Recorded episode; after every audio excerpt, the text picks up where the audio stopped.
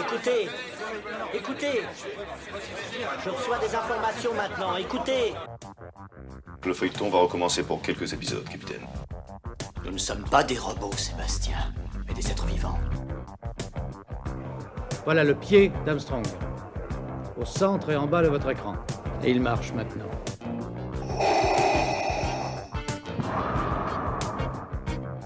On peut dire aujourd'hui que la science-fiction est bel et bien partout. Tu veux dire qu'on est dans un programme informatique Est-ce vraiment si invraisemblable Le dormeur doit se réveiller. Non, c'est de la science-fiction. Bonjour à toutes et à tous, vous écoutez C'est plus que de la SF, le podcast hebdomadaire sur la science-fiction animé par l'œil de chéri et produit par ActuSF. Et eh bien voilà, c'est la rentrée, les vacances sont terminées, on est euh, très très heureux de revenir, c'est une euh, des semaines les plus importantes pour l'histoire euh, de ce podcast. Alors, on va reprendre normalement un épisode tous les lundis, mais surtout, on va vous présenter à partir de mercredi notre site internet. Ça fait des mois qu'on est dessus. On a beaucoup préparé de choses et je pense que vous serez vraiment heureux de voir euh, le résultat. On a hâte de vous le montrer. Et puis vendredi, il y aura la présentation de Tout sur Dune. Tout sur Dune, c'est notre nouveau euh, beau livre sur euh, Dune. Et j'en dis pas plus, mais dès vendredi, on présentera ça, notamment sur nos réseaux sociaux, Twitter et, Facebook. Donc n'hésitez pas à nous, suivre pour découvrir euh, cette surprise. Voilà, alors là c'était la partie information, elle est euh, terminée, mais de toute façon euh, j'y reviendrai dans les prochains épisodes. Et puis c'est une rentrée qui est aussi spectaculaire puisqu'il va y avoir Dune, et évidemment je ferai des choses autour de Dune pour un peu célébrer ce moment. Alors on reprend avec Romain Lucaso. Romain Lucaso vient d'écrire La Nuit du Faune chez Albin Michel Imaginaire. C'est un grand roman de, science-fiction Romain Lucaso avait déjà marqué les esprits en 2017. Il avait publié L'Asium chez De Noël en deux parties. Il avait euh, reçu le Grand Prix de l'Imaginaire. Il est avec nous aujourd'hui. Il donne sa première euh, interview, entre guillemets. Et donc c'est un plaisir. beaucoup de gens parlent de la nuit du faune. Et euh, vous allez comprendre pourquoi on aime autant ce roman. Romain Lucaso, merci d'être avec nous pour ce premier épisode et bonjour à vous. Bonjour. On est très très heureux d'ouvrir cette entrée avec vous. La Nuit du Faune est pour nous le meilleur roman de science-fiction de l'année 2021 en euh, SF française, c'est sûr, mais en SF global. C'est un roman qu'on a beaucoup aimé et qu'on recommande évidemment de lire et euh, de découvrir euh, au plus vite. pour commencer, Romain, pourquoi avoir décidé de faire La Nuit du Faune qui finalement est assez différent de L'Asium L'Asium, il y avait un côté. L'Asium, c'était votre premier roman, un diptyque. Il y avait un côté euh, space opéra euh, gigantesque. On ne s'attendait pas forcément à vous retrouver dans un conte philosophique, un voyage à travers euh, l'espace avec ce faune et cette petite fille qui se nomme Astrée. Pourquoi avoir décidé de partir sur une histoire comme celle-ci? Je, j'aurais tendance à, privilégier dans ma manière d'écrire une, forme de, de mise en danger euh, à chaque euh, à chaque nouvelle publication, à chaque nouvelle tentative. Et, moi, ça me ça m'intéresse pas forcément euh, de réécrire une deuxième fois, une troisième fois, etc. le une, voilà une saga de, type space opéra à la manière de la Sium. Ça, c'est quelque chose que je sais faire. J'aurais peur de faire moins bien. Euh, donc euh, je reviendrai sans doute au space opéra à un moment donné de ma carrière euh, littéraire, mais, mais pas tout de suite. Donc là, j'avais envie de d'écrire quelque chose de complètement différent, avec aussi une histoire en termes de, de mode de production assez différente. à la base, La Nuit de Faune, c'est un, c'est un, long poème épique ou cosmique, je sais pas trop, enfin un mélange des deux. je me suis dit à un moment donné que j'allais convertir ce long poème en une sorte de court roman, et donc c'est devenu euh, ce, faune. Alors, donc ça c'est l'histoire, euh, c'est l'histoire de la manière dont il a été produit. Euh, d'un point de vue peut-être un peu plus thématique, j'avais aussi envie, après avoir écrit La Sium et qui, est, qui reste marqué par une dimension un peu picaresque, il y a une dimension de voyage d'un endroit à l'autre, il y a une dimension de voilà d'aventure spatiale, j'avais envie de, de produire quelque chose qui constituait une sorte de, de méta-roman euh, de science-fiction aussi. Et il y a une dimension, je pense, de, méta-roman dans, dans, La Nuit du Faune, euh, au sens où euh, c'est une sorte de, de condensé ou de, de voilà de condensés ou de, de, de voilà de, de, systèmes de possibilités euh, multiples de production de récits ultérieurs que je produirais pas forcément parce que ça m'intéresse pas forcément de les produire. Mais euh, certains diraient euh, je pense pas forcément à bien de best of mais il y a une dimension un peu comme ça. Et donc j'avais envie de produire ça. Donc voilà. Donc le paradoxe c'est un ensemble de possibles compactés dans une dimension extrêmement voilà dans une dimension extrêmement courte. Donc par opposition à la Siam j'aime bien l'idée, encore une fois, de prendre mes lecteurs à contre-pied et puis de les, titiller un peu en leur proposant quelque chose de complètement différent. Alors, ce qui est intéressant, c'est qu'il y a déjà eu pas mal euh, de retours sur la nuit du faune, notamment à travers euh, les blogs. La, la presse généraliste, euh, je pense, va, s'y mettre progressivement. on a loué le côté art science du livre. L'art science est un sous-genre de la SF, un genre assez complexe. On pense notamment à Greg Egan. C'est un genre où la science est mise en avant. Est-ce que La Nuit du Faune, c'est plus que de la hard SF, Romain Lucaso? Bah, Je ne sais pas si c'est plus de la hard SF ou si c'est plus que de la SF, mais euh, bon, j'espère que c'est plus que quelque chose. Plus sérieusement, euh, la, Nuit du Faune, c'est clairement un projet euh, de poétisation de la science.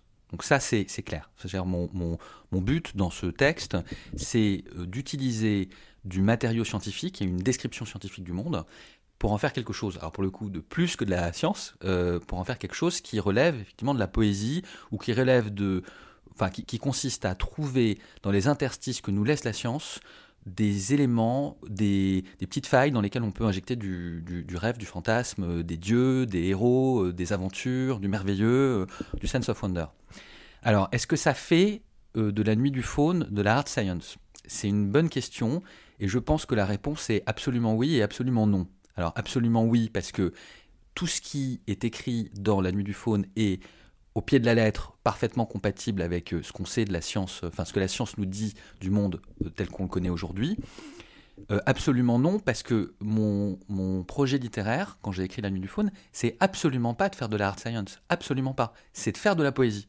Et je pense que euh, et c'est marrant d'ailleurs parce qu'il y a eu vraiment euh, chez les quelques critiques là qu'on commençait à se jeter à l'eau, il y a eu euh, les deux lectures en même temps. Et parce que c'est absolument de la hard science, il y a de la science là-dedans. Je veux dire, et c'est voilà du récit appuyé sur de la science, et donc on est bien dans cette science-fiction très scientifique où on va pas chercher de la distorsion par rapport aux théories, aux théories de la physique, y compris les théories les plus contemporaines. Et en même temps, c'est absolument pas ça. Ce que je fais, c'est absolument pas du Greg Egan, vraiment pas.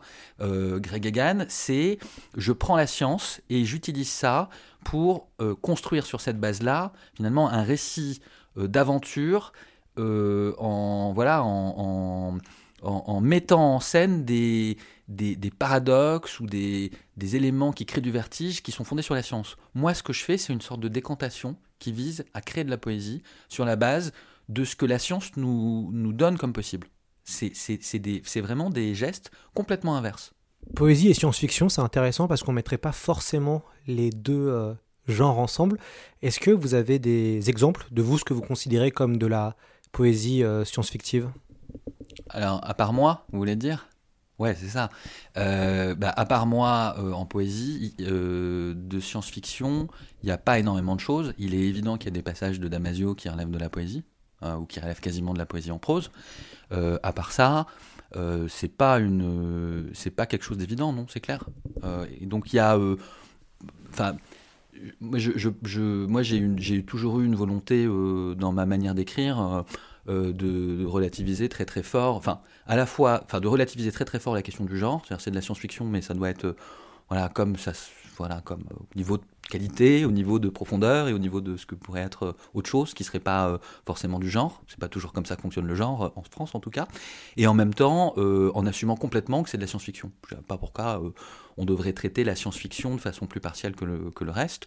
la poésie en prose, c'est quand même quelque chose de voilà, d'assez ancien, quoi. Enfin, on l'invente pas là tout de suite, donc c'est ok si la science-fiction voilà, si on peut faire de la science-fiction et de la poésie en même temps, il n'y a, pas de difficulté. En revanche, c'est vrai que je réfléchis euh, les, des, auteurs de SF, euh, ouais, peut-être euh, peut-être certains passages de la Horde du Contrevent peuvent se, se rapprocher d'une forme de poésie en prose. Mais sinon, dans, le, dans la SF francophone, c'est pas évident. Il y a des choses parfois voilà, euh, chez, euh, chez Dan Simons qui peuvent ressembler ou qui peuvent flirter avec ça. Et il y a, y a une communauté, si ce n'est une inspiration. Et puis il y a quelques classiques. On pense peut-être à Cyrano de Bergerac, finalement, avec euh, les séquences avec la lune.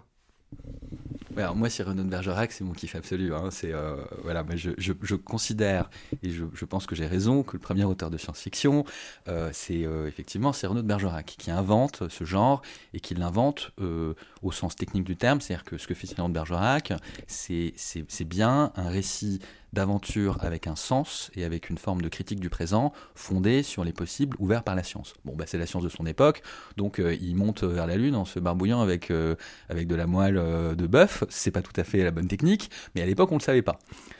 Donc moi j'ai une, une très très forte, effectivement, vraie fascination pour, pour cette figure de Cyrano de Bergerac, pas... voilà, pas l'imbécile qu'on nous décrit dans, le texte d'Admond Rostand, évidemment, mais le, voilà, le libertin, euh, personnage sulfureux, controversé, compliqué, philosophe, euh, penseur, euh, et puis, et puis ces, ces textes qui sont à la limite voilà, de plusieurs genres, qui sont à la fois du conte philosophique, qui sont de la satire, qui sont une histoire d'aventure, qui sont une critique très très acerbe de son époque, ça fait vraiment partie de mes inspirations. Il y a euh, dans La Nuit du Faune quelque chose qui renvoie en effet à Cyrano de Bergerac, il y a quelque chose qui renvoie euh, aussi à Voltaire, et puis euh, il y a peut-être quelque chose qui est moins visible, mais pour moi en tout cas c'est effectivement important. c'est voilà quelque chose qui relève de cette poésie mélancolique qu'on peut trouver chez Bradbury, par exemple dans les Chroniques martiennes. Ça, c'est contemplation de paysages, voilà, qui sont des paysages aussi de, de la fin d'une civilisation, qui nous font méditer sur notre propre sort, sur le sort de nos propres civilisations qu'on découvre mortelles. Voilà, à l'aube du 21e siècle, euh, on est matraqué par le changement climatique, ça m'a peut-être un peu travaillé. hein. Euh, et ça, euh, ça fait complètement, ça fait, je pense, complètement partie en effet de mes inspirations. Pourquoi avoir choisi un faune pour, pour ce voyage Et pourquoi avoir choisi Astrée, qui est une divinité euh, grecque, si je ne m'abuse Pourquoi avoir choisi voilà, cette petite fille euh, déesse finalement et, euh, et ce faune? On va pas faire ma psychanalyse là tout de suite, on n'a pas le temps, puis ça intéresserait personne. La, la, la façon dont ce roman s'est construit, c'est qu'effectivement, d'abord, je me suis dit que j'avais extrêmement envie de produire une sorte de grand poème sur le cosmos. Voilà, tranquille, comme ça un soir. Donc j'ai écrit mon début de mon poème sur le cosmos, ça m'a pris des mois. Et, ça m'a pris des mois alors que c'était pas très long parce que c'est quand même beaucoup plus compliqué d'écrire un grand poème sur le cosmos que d'écrire des pages et des pages de, space opéra euh, picaresque quoi. Et, puis ensuite je me suis dit euh, évidemment le truc est compliqué à lire euh, parce que ça rentre pas dans les canons du, système romanesque dans lequel la littérature voilà, euh, universelle est emprisonnée euh, en gros depuis euh, ce grand basculement de, l'absorption, enfin qui a, été l'absorption de l'ensemble de la littérature par le roman pratiquement. Voilà, c'est la situation dans laquelle on est. Enfin, je vais pas vous faire voilà les, fleurs de Tarbes, mais en gros ensuite je me suis dit bon bah je vais construire un récit avec ça. Et donc les différentes étapes sont restées les mêmes, c'est-à-dire un, espèce de grand mouvement d'éloignement de la Terre vers le voilà l'infiniment loin qui permettent de contempler euh, euh, une sorte d'image euh, du cosmos. Et je me suis dit, je vais ajouter des personnages. Et, c'est là que bon, bah, ça prend sur la base de sur la base de tout un tas de, de considérations euh, autopsychanalytiques, j'imagine, euh, autobiographiques. Je sortais d'une grosse séance où je me suis beaucoup occupé d'enfants. voilà, et, et j'ai eu envie effectivement de, de mettre ça d'une certaine manière en scène. Le faune et Astrée, c'est des personnages de contes pour enfants. C'est en fait pas du tout des personnages de contes pour enfants. Hein. C'est Astrée, c'est un personnage horrible. C'est un personnage qui n'a aucune empathie pour, euh, pour des civilisations qui meurent en entier, qui a aucune prise sur laquelle le temps n'a aucune prise. Donc c'est pas du tout un enfant. Mais j'avais envie de faire ça comme ça. Ça me permettait de mettre en, en miroir un certain nombre de choses qui étaient dans ma tête ou dans ma vie, d'une part, et puis d'autre part, ça me permettait de prendre d'une certaine manière, de m'amuser avec le lecteur. C'est-à-dire que le lecteur ouvre, euh, euh, je sais pas comment vous, vous l'avez vu, mais le lecteur ouvre La Nuit du Faune, euh, il lit les premières pages, il se dit chouette, c'est un conte pour enfants, c'est mignon, là, mon ami Totoro, je sais pas quoi. Et puis en fait, bah non, en fait, c'est- la plongée dans les horreurs, un- les horreurs angoissantes des, des abîmes galactiques et de l'obscurité dans laquelle les civilisations s'engloutissent au fil du temps. Oui, euh, totalement. Et puis euh, moi, ce qui m'a intéressé, c'est la, la- Il y a deux thématiques. Il y a la thématique, vous, vous venez de l'évoquer, la thématique de la mort, que je trouve très présente aussi dans ce, dans ce récit, puisqu'on parle de fin de civilisation. Et que euh, on sent que Astrée, dès le début, c'est un- quelqu'un qui est là depuis très très très longtemps, qui a vu beaucoup de choses, avec le problème d'être un immortel. Bon, c'est un- les thématiques qu'on retrouve dans les récits pour vampires hein, aussi. Et la thématique de la connaissance, puisque le faune qui s'appelle Polémas, décide, en tout cas, il vient d'une d'un- d'une tribu, il a fait un long voyage pour arriver jusqu'à Astrée, et Astrée lui propose d'avoir la connaissance. Et la question de la connaissance est extrêmement intéressante. Euh, c'est la question aussi du mythe. On retrouve aussi des grandes thématiques de mythe, mais c'est surtout euh, que ça fait vraiment écho à l'époque de maintenant, euh, l'époque dans dans un monde où l'hyper connaissance a jamais été aussi euh, possible. Et, je pense notamment au numérique. Bah, Est-ce que la connaissance est une malédiction? Alors c'est une thématique euh, nietzschéenne, c'est aussi une thématique biblique, mais moi j'ai- voulu mettre ça en scène, c'est-à-dire euh, euh, il y a cette idée euh, que si vous connaissez, ce que vous connaîtrez vous rendra la vie insupportable. Et, donc ça, c'est une idée qui me fascine, c'est une idée qui me dérange aussi.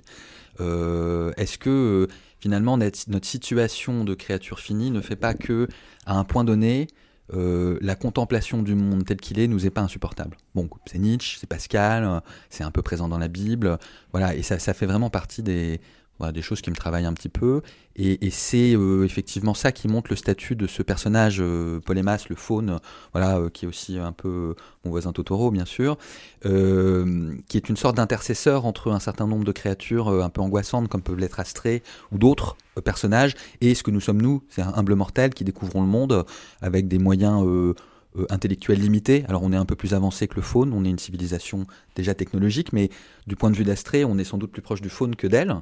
Et, ce personnage du faune, il est important dans le régime narratif du roman parce que c'est lui qui va faire une sorte d'intercesseur entre finalement le lecteur et le monde réel. Il y a aussi la dimension de voyage, et la dimension de voyage est extrêmement importante dans la science-fiction. Euh, même plus récemment, je pense à un film comme euh, Interstellar de Christopher Nolan, qui est un grand film de, voyage. Euh, les récits de voyage dans l'espace, vous, ça vous inspirait quelque chose avant d'écrire La Nuit du Faune? Est-ce que vous étiez friand de ce genre qui a un petit peu disparu, euh, qui fait partie hein, de la science-fiction un peu de l'âge d'or, un peu cliché, c'est les voyages dans l'espace et, après, donc, il y a cette question-là sur euh, vous, c'est est-ce que vous étiez friand de ça? Et puis l'autre question, c'est comment on écrit un voyage euh, littérairement? Ah bah, moi, moi, je suis friand de tout- toute la science-fiction. hein. Je suis un voilà depuis euh, longtemps. euh, je lis tout ce qui sort euh, de façon très systématique. Je, je ne me compare pas aux grands euh, anciens érudits du fandom qui sont encore euh, voilà une autre catégorie d'êtres par rapport à moi. Mais je lis quand même pas mal de science-fiction. Il y a évidemment des clins d'œil à la, à la science-fiction classique, à la science-fiction de l'âge d'or. euh, voilà, la différence c'est que mon voyage c'est aussi un voyage euh, métaphysique, c'est aussi un voyage mythique, c'est aussi un voyage voilà, qui, qui renvoie au, au grand mythe de l'Occident. hein. Là où souvent, quand même, dans la, même dans la science-fiction classique, vous ouvrez Asimov, on a l'impression qu'ils montent dans un avion et puis euh, il va leur arriver plein de trucs techniques. C'est assez chiant, quoi. hein. Bon, donc euh, donc il y a un clin d'œil, clairement. Et puis j'ai ça en tête en arrière-fond. Et puis euh, voilà, c'est ma culture euh, SF. En même temps. Euh, je pense que ça a plus à voir avec euh, ce qui se passe pour Astrée et Polémas, ça a plus à voir avec le voyage de l'âme tel qu'il est décrit euh, voilà, chez Platon qu'avec effectivement voilà, des personnages d'Asimov qui montent dans une fusée qui ressemble à la fusée de Tintin pour aller faire un tour de l'autre côté de l'espace, quoi, clairement. Après, ce, y a, je pense qu'il y a en sous-jacent, euh, et quasiment malgré moi, un truc qui était d'ailleurs commun avec euh, qui est euh, une sorte de réinterprétation euh, de certains mythes néoplatoniciens, en fait. Cette espèce de côté, voilà, la montée de l'âme qui va s'éloigner de l'univers terrestre, qui va s'approcher de voilà, qui va s'approcher d'une espèce de connaissance juste du monde. Est-ce que cette connaissance est supportable? Est-ce que cette connaissance est, et voilà, est, est admissible pour un esprit mortel Voilà, et, euh, et ça, ça renvoie à une thématique qui est voilà, qui est très, euh, qui est très euh, présente dans ce roman. C'est un roman un peu néoplatonicien aussi. Et du coup, concernant l'écriture, comment on, écrit un, un voyage? Comment on écrit un voyage? Si je devais, si ça avait été vraiment un voyage, je l'aurais pas écrit comme ça. voyez, c'est pas un voyage, c'est un, c'est un, c'est un voyage au sens métaphorique, métaphysique et au sens symbolique. Et donc du coup, en réalité, euh, si vous regardez la structure du faune, chaque chapitre constitue un cran de déplacement à partir de la Terre et un, élément d'éloignement. Et, en fin de compte, c'est le, enfin, ce qui nous intéresse dans le faune, ou moi, ce qui m'intéresse, c'est pas le déplacement des personnages, c'est l'agrandissement du monde. Vous voyez, c'est la, c'est la défocalisation progressive. Et ça, du coup, euh, ça nous, enfin, c'est le, d'une certaine manière, c'est le monde qui grandit, c'est pas les personnages qui bougent. Donc c'est pas un vrai voyage.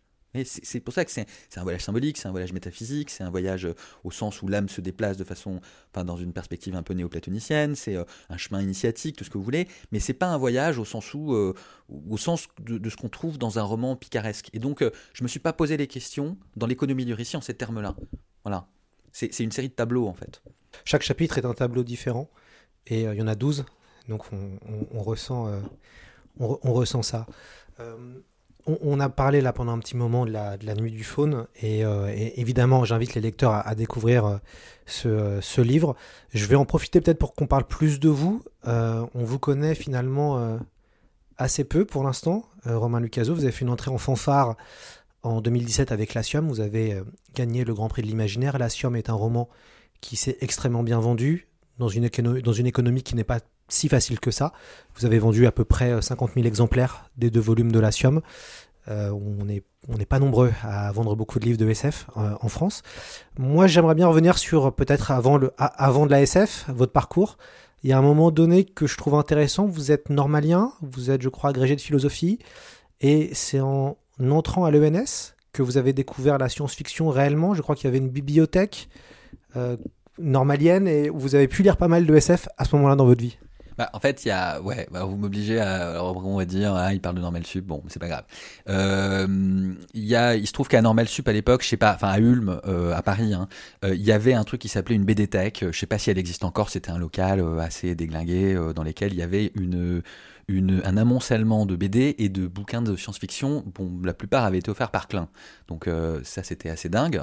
Et un vieux canapé pourri, il s'est passé énormément de choses plutôt dans les livres hein, que dans le monde réel, euh, dans, sur ce canapé. Et moi, je me suis vraiment euh, cogné à ce moment-là euh, à peu près tout ce qui avait pu être produit dans l'âge classique de la science-fiction et qu'on avait en stock du coup. Euh, il y avait ça. Il y a eu un passage de Lehman à un moment donné qui a fait une petite conférence euh, que les plus cryptiques euh, du fandom connaissent, connaissent peut-être, voilà, qui parle effectivement d'un certain nombre de perspectives sur la question de la science-fiction comme métaphysique. je connaissais, je lisais déjà de la science-fiction. Hein, j'ai lu Tolkien. Je devais encore sucer mon pouce, mais mais mais plutôt de la fantasy Tolkien. Mais donc du coup, effectivement, à ce moment-là, j'ai commencé à lire énormément de science-fiction. Et comme j'avais passé quelques années en prépa et que j'avais, euh, je m'étais un peu épuisé à lire euh, des classiques, à faire du commentaire de texte et à faire de la dissertation. C'était bienvenu. J'ai jamais lâché ça. Et en fait, quand je suis j'ai enseigné très peu de temps à l'université. Quand je suis parti, en fin de compte, j'ai utilisé la science-fiction comme une manière de continuer à faire une sorte de travail pas tout à fait philosophique, mais qui ressemble un peu, une sorte de travail intellectuel, euh, tout en partant, euh, voilà, euh, mener ma carrière dans, dans le secteur privé, dans le conseil. et c'est là que j'ai commencé à écrire des nouvelles de, de science-fiction qui se sont enfin qui se sont placées dans des revues, d'abord pas très professionnelles mais très sympas, puis ensuite plus professionnelles, mais très sympas aussi, que ça a commencé à avoir des prix, voilà, renvoyant effectivement à la à des prix de, pour des nouvelles. Et puis euh, c'est là que je me suis dit, bah, au bout de 7 ou 8 euh, nouvelles, euh, temps de passer à la science-fiction. Donc c'est un, finalement, c'est un cursus honorum assez classique tel qu'on tel qu'on le voyait dans la littérature généralement euh, fut un temps quoi. Enfin, on commence par écrire des nouvelles, on les place dans des revues et puis ensuite on passe au roman. Qu'on voit plus dans la littérature générale parce qu'on n'écrit plus de nouvelles et qu'on voit encore beaucoup en science-fiction où les gens commencent à se faire la main sur des nouvelles avant de passer au roman. Donc voilà. Pour ceux qui ne le savent pas, vous avez cité Klein, c'est en fait Gérard Klein, le directeur de collection de la collection Ailleurs et Demain, euh, donc chez Robert Laffont, collection euh, mythique, puisqu'elle a publié un certain roman qui s'appelle Dune, que vous connaissez évidemment. Gérard Klein était dans le MOOC Dune, il avait été euh, interviewé. Comment s'est passée votre arrivée dans le monde de la SF française? Alors c'est un ce qui est intéressant dans la science-fiction et puis dans cette communauté, c'est qu'elle est, vivante, elle est présente, elle est présente sur les réseaux, sur les réseaux sociaux, dans le numérique, sur les forums avant, euh, et aussi dans les conventions. Euh, donc ce qui est intéressant, c'est qu'il y a des... Voilà, on sent qu'il y a une communauté, on sent qu'il y a des gens qui sont fans de SF, qu'on retrouve, qu'on connaît au fur et à mesure, qu'on s'intéresse vraiment à ce, à ce genre-là. Comment s'est fait cette, cette entrée alors que quand même vous avez un, profil qui, euh, on va dire, est un peu différent de l'auteur de SF classique? Bah, je sais pas ce qu'est l'auteur de SF classique, mais enfin, vous avez quand même un paquet de gens avec une grosse formation scientifique, euh, euh, une grosse formation. Euh, voilà, je suis pas le seul euh, agrégé de philo dans le Landerneau. Il y a Imo Méjean aussi, entre autres, mais je pense qu'il y en a encore d'autres.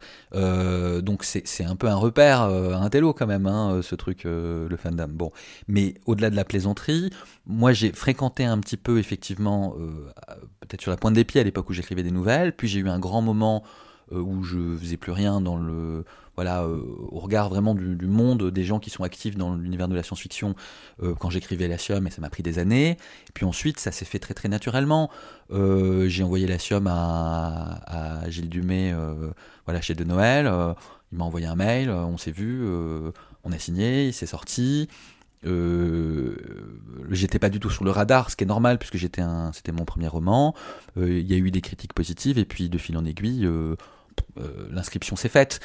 Il y a eu des parfois des, gens grognons pour dire mais en fait c'est pas de la vraie science-fiction euh, et puis euh, il y a du grec ancien dedans et puis euh, il y a des y a des notes de bas de page. Bon les notes de bas de page en fait en général c'est des blagues. Donc les gens qui n'ont pas aimé les notes de bas de page c'est qu'ils n'ont pas vu la blague en général. Après c'était des blagues parfois un peu cryptiques mais c'est pas grave.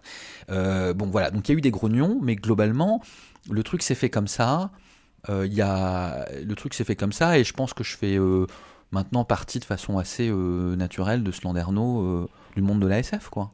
Vous êtes euh, directeur d'une des filiales de la Caisse des, dépôts maintenant, mais vous êtes aussi membre de la Red Team. J'ai pu vous interviewer sur ce sujet-là pour le, point. La Red Team, donc, c'est cette formation d'auteurs de science-fiction et pas que qui travaille avec l'armée pour anticiper les conflits de demain. Comment ça se passe dans cette euh, Red Team qui est aussi euh, décriée dans notre milieu de science-fiction qui- mais qui est aussi apprécié par toute une partie de, gens qui trouvent ça intéressant intellectuellement? Ça ressemble à quoi la Red Team de euh, l'intérieur, sachant que vous êtes quand même classé secret défense, puisqu'il y a des scénarios qui sont publiés pour le grand public et des scénarios qui ne seront que pour euh, l'armée française?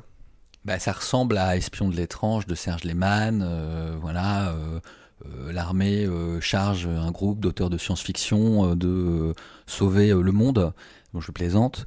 Euh, ça ressemble beaucoup en réalité à de l'écriture de scénarios, c'est-à-dire qu'on a des idées, des concepts qu'on va euh, tester euh, avec l'armée pour identifier des choses qui peuvent les intéresser de creuser. Euh, ensuite, on va énormément se documenter, énormément bosser avec des experts, euh, avec des gens du ministère et puis des gens de l'extérieur, avec des scientifiques, etc. pour euh, voilà rendre les, choses qu'on raconte les plus crédibles possibles. Et ensuite, on construit des scénarios de menaces futures qui sont dans le cône de vraisemblance, comme on dit, c'est-à-dire qui sont effectivement qui sont euh, cohérentes avec des choses qui peuvent vraiment arriver. Enfin, on n'est pas en train de, raconter des histoires, enfin jusqu'ici des histoires d'invasion avec des soucoupes volantes. Pas la peine, c'est pas voilà, c'est pas intéressant. Euh, et, le but, c'est d'apporter un matériau. Euh, c'est d'apporter un matériau euh, qui mette en perspective des potentielles menaces euh, qui seraient pas forcément prises en compte de manière spontanée par euh, les, modes de prospective et de planification euh, voilà, traditionnels euh, du ministère des Armées. Et donc c'est super intéressant. Ils sont et, ça c'est génial à voir. Les, les militaires ils sont super engagés là-dedans. À ma, grande surprise et moi j'en suis le premier surpris.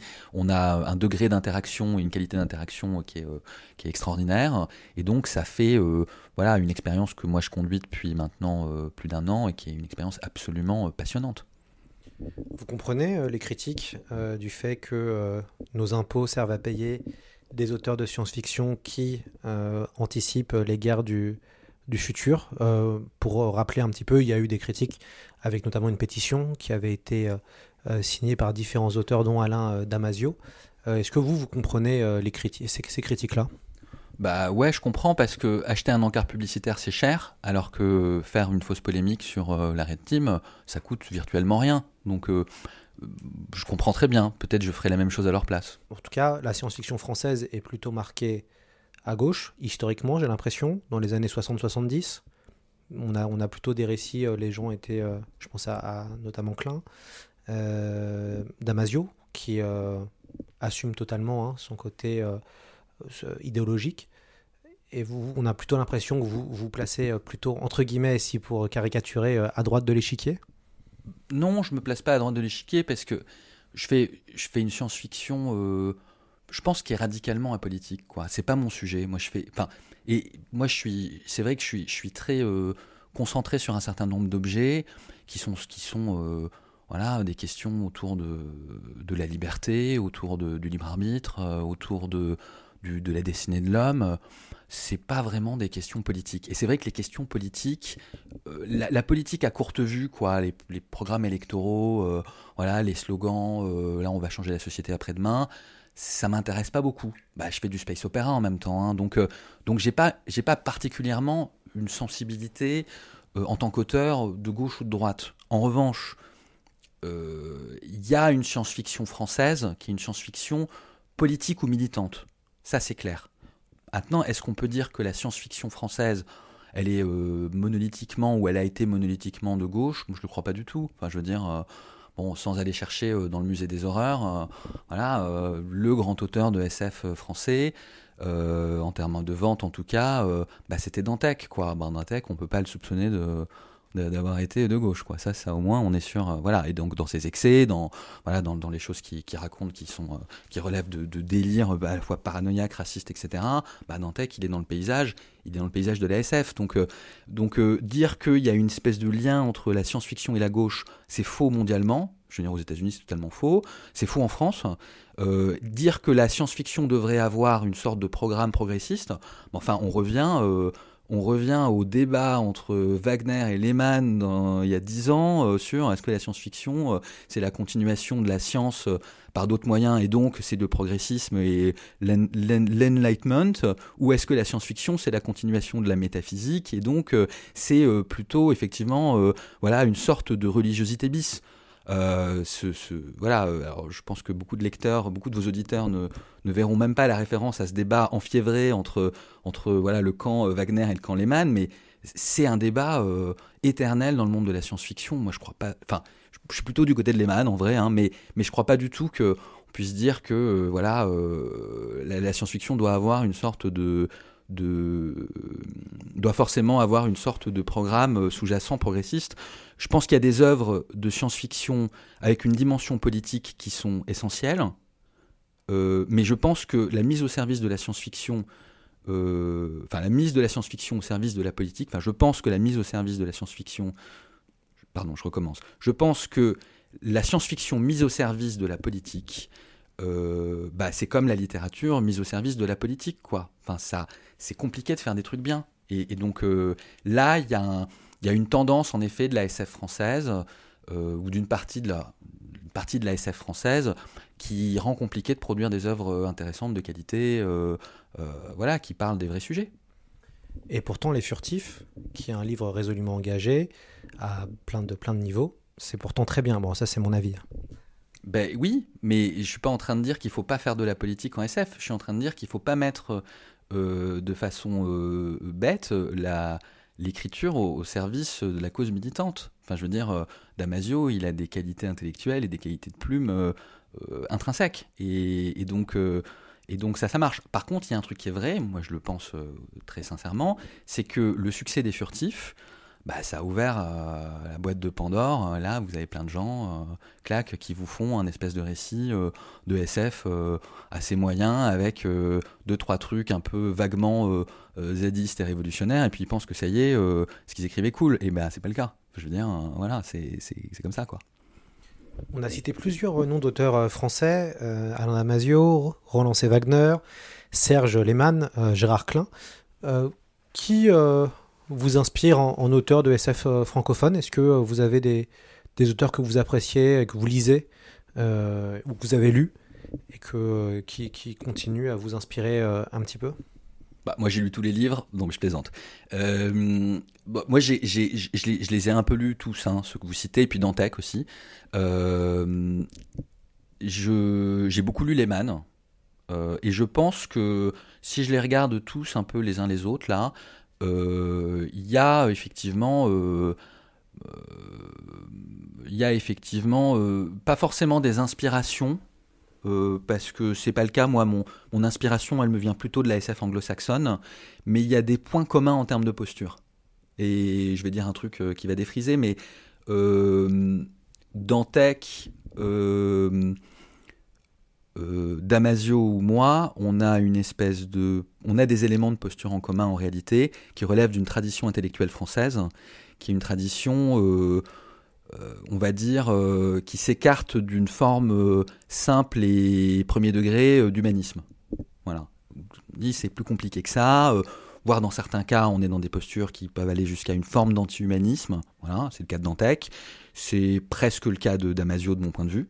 Voilà, c'est pas euh, Damasio, c'est pas euh, euh, c'est pas euh, programme gauche euh, libéral euh, progressisme gentil quoi, c'est autre chose.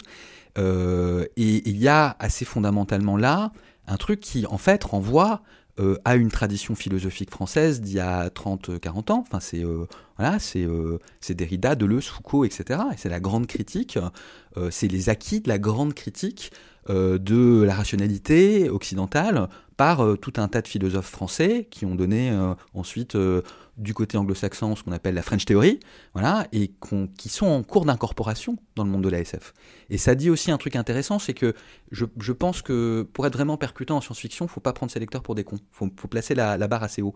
Et le, le, le, trait aussi que moi je vois en commun avec ces différentes personnes, et que je vois en commun aussi avec Lehman, euh, c'est le fait d'avoir écrit des choses qui sont euh, volontairement assez ambitieuses ou assez, euh, voire parfois difficiles. Je veux dire, Damasio, c'est pas simple à lire. Dantec, des fois, euh, faut s'accrocher.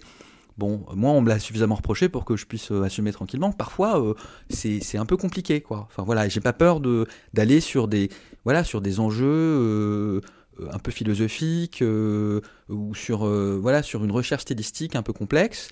Euh, bah, je pense à l'art du contrevent. Enfin, il y a une recherche stylistique complexe dans l'art du contrevent. Et ça, ça va avec. C'est une volonté. Et, je pense qu'il y a un fil. En fait, le, vrai fil de la SF française, c'est pas un fil, euh, c'est pas un fil de gauche, c'est pas un fil progressiste. Le vrai fil de la SF française, c'est l'incorporation d'une critique euh, de la rationalité. d'une critique de la rationalité qui a été forgée dans la philosophie du XXe siècle, de la, de la philosophie du deuxième XXe siècle, et qui va euh, exprimer une espèce de défiance critique à l'égard de la science, que vous trouvez beaucoup moins dans la science-fiction anglo-saxonne. Voyez, ça va au-delà de dire attention, les biotechnologies, c'est pas bien. Ça va au-delà. C'est un truc qui consiste à, se poser la question de voilà, est-ce que la rationalité a du sens? C'est la pensée critique, ça. Voilà. Et, euh, et dans lesquels il y a aussi incorporé une dimension de recherche stylistique. On, est, en France un pays très littéraire, on aime bien faire de la recherche stylistique, on aime bien remettre en cause euh, la linéarité des récits classiques, et c'est quelque chose que vous trouvez chez ces auteurs. Vous trouvez ça chez Lehmann, euh, vous trouvez ça euh, chez, chez, euh, chez Dantec, vous trouvez ça chez, chez Damasio, clairement, surtout dans la horde du contrevent, et puis moi j'essaye de le faire aussi. Donc euh, pour moi, le, voilà, le fil directeur paradoxal de la, de la, de la littérature de science-fiction française, ce en quoi elle se distingue de la littérature de science-fiction anglo-saxonne, c'est ça, c'est la défiance de la rationalité, c'est l'incorporation d'une forme de, critique, euh, de critique de la raison, de critique philosophique de la raison, et puis c'est la recherche stylistique. Vous avez pas évoqué deux autres auteurs qui sont pourtant euh, très euh, bons dans le côté romancier. Je pense à Laurent Genefort et à Pierre Bordage, euh, qui est un de mes auteurs euh, préférés. Vous avez un, un- qu'est-ce que vous pensez de, ces deux de ces deux auteurs? Et puis peut-être on parlera de quelques autrices si vous avez des autrices en science-fiction française ou anglo-saxonne qui vous qui vous inspirent un peu. Alors, c'est des histoires différentes, mais qui sont des généalogies claires à chaque fois. Moi, j'adore euh, Bordage. euh, Bordage, j'en ai lu vraiment un max. Euh, Jeunefort, euh, Au mal, ça a été un choc pour moi. Donc, euh, vraiment, c'est des auteurs que j'adore. Laurent Jeunefort, je lui ai dit une fois, hein, il, a, voilà, il était d'accord. Bon, il confirmera ou pas.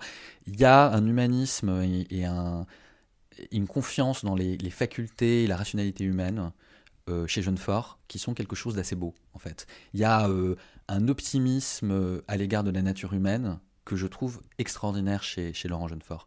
Et, quand vous lisez Au mal, quand vous lisez ces pages où il décrit euh, des guerres entre des espèces, et puis à la fin, ça va aller mieux. Et à la fin, il faut garder espoir dans l'humanité. Le message de, de Jeunefort, il est très beau. C'est pas mon message, mais il est vraiment très beau. Et il, il s'inscrit quand même dans une, dans une autre tradition française, qui est celle de Jules Verne qui est celle de Jules Verne. Le, vrai auteur de hard science fiction français, c'est pas euh, moi, hein, clairement. C'est certainement pas Damasio, et puis c'est pas Dantec, et puis c'est pas Lehmann.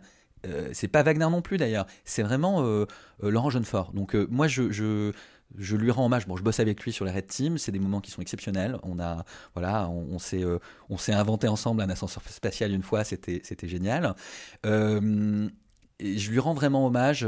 c'est vraiment lui le, voilà, le, porte-étendard d'une certaine, euh, d'une certaine littérature de science-fiction rationaliste, humaniste, inscrite dans une grande tradition française. Voilà, c'est vraiment Jules Verne, quoi. Bordage. Euh, moi, j'en ai lu beaucoup. euh, J'adore le mysticisme hindou, euh, la spiritualité alternative. Enfin, je veux dire, c'est un personnage extraordinaire, c'est un immense conteur. C'est pas un auteur de science-fiction, Pierre Bordage. C'est un, c'est un conteur. C'est, c'est un, c'est un sage de l'Orient. Je sais pas ce que c'est. C'est un, voilà, il vient d'une autre planète, quoi. Mais, mais c'est pas, son sujet, c'est pas la science, c'est pas la science-fiction, c'est pas la rationalité, c'est, c'est, l'impétuosité de l'histoire. Je l'entendais une fois dire, euh, Que euh, il, raturait pas quoi, qu'il écrivait et que si euh, ça allait pas dans le sens qu'il voulait, hop, il rectifiait son récit. Bon, moi je suis incapable de faire ça, je trouve ça dingue, dingue. Et au niveau des autrices? Bah, je pense qu'il y a une incontournable absolue, c'est c'est Catherine Dufour. Je veux dire, moi, j'observe la, la trajectoire de Catherine Dufour euh, depuis un certain nombre d'années et elle est arrivée euh, là progressivement à une reconnaissance institutionnelle, une reconnaissance médiatique aussi, qui est rare dans notre milieu. Enfin, euh, voilà, quand son- ses derniers romans sont sortis, il y a une vraie attention médiatique et ça, c'est génial parce que ça, ça dit quelque chose aussi de l'évolution du statut de la science-fiction. J'aime beaucoup Laurence Funer. Euh, avec euh, effectivement euh, voilà autrice suisse de, de space opéra qui invente un monde qui ressemble pas mal à la Suisse. Il y a beaucoup de glace là-bas. Donc voilà ça si je pense à des à des à des autrices effectivement actives enfin, voilà euh, qui écrivent aujourd'hui euh, je pense à ces deux-là les autres je connais pas forcément mais j'oublie plein de gens hein, bien sûr il y a Sabrina Calvo il y a euh, voilà euh, il y, a, plein de gens effectivement qui sont qui sont extraordinaires encore une fois euh, moi ma conviction c'est c'est quoi la SF française? C'est euh, une vraie pensée critique ce qui n'est pas la même chose qu'un militantisme politique, on les confond souvent. Une vraie pensée critique, euh, un vrai contenu intellectuel et euh, beaucoup de style. Pour revenir euh, à Latium, on n'a pas encore évoqué, mais on fera un épisode, euh, c'est plus que de la SF euh, spécial Latium. Moi, j'avais une question. Je suis en train de relire Yann M. Banks, Le cycle de la culture. C'est un- une saga que je recommande très chaudement. Banks, c'est incroyable. Est-ce que vous aviez lu Banks avant avant d'écrire euh, Latium? Bah ouais, bah ça, euh, Banks, euh, j'en ai lu, euh, relu. Enfin, l'hommage à Banks dans la Sium, il est assumé, évident, complètement tranquille. Enfin, il y a, y a aucun doute là-dessus. Enfin voilà, la, la, la différence, c'est que Banks, c'est un anglais, donc c'est marrant. Parce qu'il y a un humour anglais, et ben moi je suis français, donc euh, j'ai pas le même genre d'humour, c'est un peu plus, voilà, c'est un peu plus sérieux, quoi. Désolé, mais mais mais ouais, non, Banks, c'est un des auteurs, euh, c'est un un, des- un de mes auteurs de vraiment de référence dans cet univers de la science-fiction. Et, on voit encore, hein, c'est est-ce que c'est de la hard SF ou pas? On pourrait dire que oui, parce que ça se passe dans l'espace, parce que euh, etc. Mais en fait, le sujet de Banks, c'est pas la science, pas la science. C'est euh, une certaine une certaine lecture de la société. C'est la notion de fin de l'histoire. C'est la question de savoir comment s'occupe l'humain après la fin de l'histoire. Voilà, euh, Fukuyama, euh, Hegel, etc. Et il avait lu tout ça, j'imagine, parce que ça me semble assez évident à sa lecture. Et donc voilà, l'histoire arrive, la, la fin de l'histoire arrive. On est dans une démocratie parfaite, euh, dans un règne d'abondance absolue. Qu'est-ce que vous faites de votre vie, quoi? Donc vous jouez, l'homme des jeux, extraordinaire. Puis après, il y a toute la question euh, liée à la géopolitique, à la guerre, à l'affrontement. Euh, euh, enfin, euh, c'est, je pense c'est c'est une saga qui devrait intéresser les militaires, puisque il y a beaucoup de, moi je trouve hein, dans la dans la deuxième partie de la saga du cycle de la culture, des vrais questionnements de à quoi sert la guerre, à quoi sert l'armée, d'un point de vue futuriste, notamment avec ce groupe Contact, qui est un groupe d'intervention spéciale.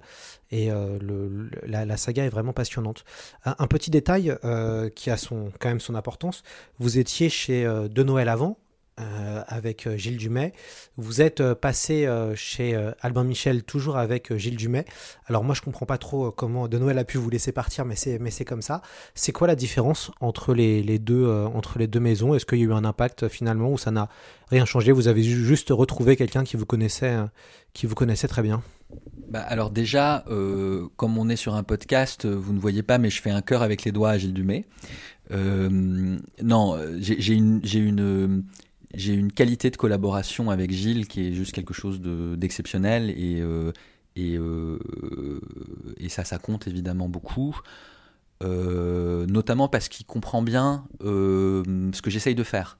Et, je trouve qu'il a une, a une lecture et une, une analyse de mon, voilà, de, de mon intention, qui est pas forcément ce que j'arrive à réaliser, mais de mon intention, qui, qui, euh, voilà, qui, m'aide aussi à, avancer dans mes projets. Première chose. Ensuite, euh, Albin Michel, euh, c'est une super maison, c'est gros, c'est pro, il y, a, y a des moyens, ça tourne. voilà, les gens connaissent vachement bien leur métier et il y, a une- il y a une force de frappe. C'est peut-être plus grand public que de Noël, mais moi j'assume ça aussi et j'ai eu un très bon accueil. Donc je suis très content de, de cette fidélité à, Gilles Dumais. Mais votre livre est plus grand public que que clairement, La Nuit du Faune, euh, moi je trouve ça plus accessible et plus entre guillemets mainstream euh, que la Sium, où euh, déjà rien que la proposition de la Sium, euh, ça peut faire perdre des gens ou faire peur à des gens, alors que La Nuit du Faune a un potentiel accessible qui est beaucoup plus vaste. On peut offrir La Nuit du Faune à quelqu'un qui ne lit pas de SF, par exemple, ou qui n'aime pas forcément ça, alors que la Sium, s'il n'y a pas un petit goût pour l'espèce opéra, c'est un peu difficile d'y rentrer, non? Bah, la Siam, c'est enfin, un hommage au grand space opéra où c'est euh, un projet qui est clairement d'écrire un space opéra à la française. C'est quoi un space opéra à la française Bon voilà. Donc j'ai essayé de faire ça. Et puis euh, il y en avait pas tellement. Enfin euh, voilà, c'est pas euh, un genre dans lequel euh, des auteurs français se sont illustrés. Donc euh, bah ça, ça évidemment, euh, quand vous commencez la Siam, euh, il y a une espèce de pacte qui se joue avec le lecteur qui est lecteur, tu vas rentrer dans un space opéra. Et ce space opéra va contenir d'autres choses. Il va contenir du grec ancien, il va contenir de la philo, il va contenir euh, voilà des espèces de, de délires néoplatoniciens, etc., etc. Mais fondamentalement, c'est un space opéra. La nuit du faune, c'est pas que je l'ai construit pour qu'il soit plus grand public ou moins grand public. C'est que j'ai j'ai peut-être euh, entre-temps euh, abandonné des artifices. Je me suis d'une certaine manière euh, libéré d'un certain nombre de choses qui étaient des pas des coquetteries mais des expressions de ma peur en tant que jeune auteur où j'avais besoin de blinder, euh, de faire plein de références, de voilà, euh, de- d'aller chercher parfois la complexité. Peut-être aussi de démontrer en faisant des tours de force. Voilà, il y a une, ça m'a été beaucoup reproché dans la Sium. Les gens qui n'ont pas aimé la Sium, bah, ils n'ont pas aimé parce que au début, il y a 120 pages où je raconte l'éveil progressif euh, de la conscience d'un vaisseau spatial. Euh, Alors, euh, c'est très long et puis il faut s'accrocher. Et puis, il y a des lecteurs qui ont vachement aimé parce que, voilà, c'est un peu ovni. Et puis, il y a des lecteurs qui disent, mais putain, au bout de 60 pages, la conscience, elle s'est toujours pas réveillée là. C'est dur, quoi. Bon, dans la nuit du faune, d'une certaine manière, j'avais déjà fait ma démonstration de certaines choses, et notamment du fait qu'on pouvait écrire de la SF différemment en étant un auteur français. Et donc, je suis sans doute allé vers des choses plus simples, euh, sans rien lâcher sur le fond. Et, ben, j'ai pro- progressé, j'ai vieilli. Hein, on passe tous par là, euh, même vous, Lloyd, vous y arriverez un moment. Et, euh, mais, donc, voilà. Et, et donc, et donc, La Nuit du Faune, c'est aussi pour ça que ça se présente aussi comme une forme de conte pour enfants. Parce que. il y a des passages qui sont pas forcément complètement simples, mais il y a des passages qui sont effectivement euh, euh, voulus comme ça, voulus dans une langue qui est une langue poétique, qui est, qui est à la limite de, du chant et, et qui, et qui n'est pas complexe en soi. Alors, on, on arrive euh, progressivement à la fin de ce, de ce passionnant podcast et de cette discussion. Euh, J'aimerais bien, pour, fin- pour finir l'émission, on va finir avec vous en train de lire deux pages de La Nuit du Faune. Voilà, alors j'espère que ça vous donnera envie à vous, auditeurs, de commencer euh, ce livre. Euh, C'est euh, page 40. Polémas commence son voyage et Romain Lucaso va vous faire la lecture. Cela commença, et il fut ce commencement, puis chaque changement, chaque étape. D'ailleurs, cela aurait pu commencer encore plus tôt. L'idée d'un début absolu n'avait pas de sens. Celui-ci valait mieux qu'un autre, car il les concernait. Pour comprendre le futur, Polémas devait entrevoir le passé. Une sphère, rougeoyante, chaude, sans cesse changeante, émergea de la confusion, des chocs et des collisions primordiales. La Terre. Pas celle d'aujourd'hui, mais saisie au moment de sa tumultueuse naissance. La planète, à présent délivrée du bombardement primitif qu'il avait formé, refroidissait, virée au brun sale, une couleur de poussière, simple mélange sale de matériaux lourds. Un événement minime, dans un lieu banal, au sein d'un cosmos bien plus vaste, dont naïf, il avait ignoré l'existence jusqu'ici. Elle héritait à cet instant de multiples rencontres avec d'autres objets semblables, certains presque aussi grands qu'elle, et qui avaient enrichi son manteau de composants essentiels, y compris l'eau et le carbone, nécessaires à presque toute vie organique. Le temps passé, en un clin d'œil, par millions d'années. Un de ces bombardements, un des plus tardifs, avait arraché assez de matériaux pour former, après un terrible et bref cataclysme, la Lune. À l'intérieur, là où roches et métal demeuraient liquides sous l'effet de la pression, se mirent bientôt en branle de lents mouvements de convection en un flux continu, de haut en bas et réciproquement, tandis qu'en dessous, le cœur, divinité terreuse, soumise à de monstrueux niveaux de pression, trouvait son rythme de rotation propre, entourait son royaume d'un champ magnétique constant. Parfois, les complexes courants de matière visqueuse au sein du manteau à présent stabilisé, avait un effet visible et ponctuel sur le monde d'en haut, provoqué un tremblement de terre ou l'éruption de quelques volcans. Mais de tels incidents, certes dévastateurs à l'échelle de Polémas, ne constituaient que des épiphénomènes. Il comprit que le paysage, les montagnes et les vallées, les plateaux et même la forme des côtes, autant d'éléments qu'il avait considérés comme intangibles, vivaient et mouraient, simple résultante d'une continuelle redistribution de plaques tectoniques à des échelles de temps géologiques incommensurables à la durée d'un être vivant. Un jour, il plut. Longtemps, rien d'autre ne compta que le battement des gouttes d'eau à la surface de la mer primitive, brûlante et soufrée, qui se formait ainsi. Puis, dans ces faibles profondeurs, vides et aigres, saturées de sel et de métaux lourds, quelque chose arriva, sous l'effet de l'intense rayonnement solaire des particules se combinèrent en molécules organiques. Puis, quelque part, ces chaînes de composants primaires s'assemblèrent, par chance ou par miracle, peut-être par la combinaison des deux que permet une infinie répétition. Une forme d'existence émergea, pas tout à fait minérale, car apte à se répliquer par l'absorption d'autres molécules et de faire perdurer sa structure dans le temps, mais pas encore vivante non plus. Le carbone, avec ses quatre liaisons covalentes, constituait le matériau idoine quelques millions d'années, et les molécules se complexifiaient. Elles grandissaient en taille, développaient des vésicules autour d'elles pour maintenir un état homéostatique favorable à leur perpétuation. Elles envahissaient l'ensemble des milieux accessibles, y compris les plus extrêmes.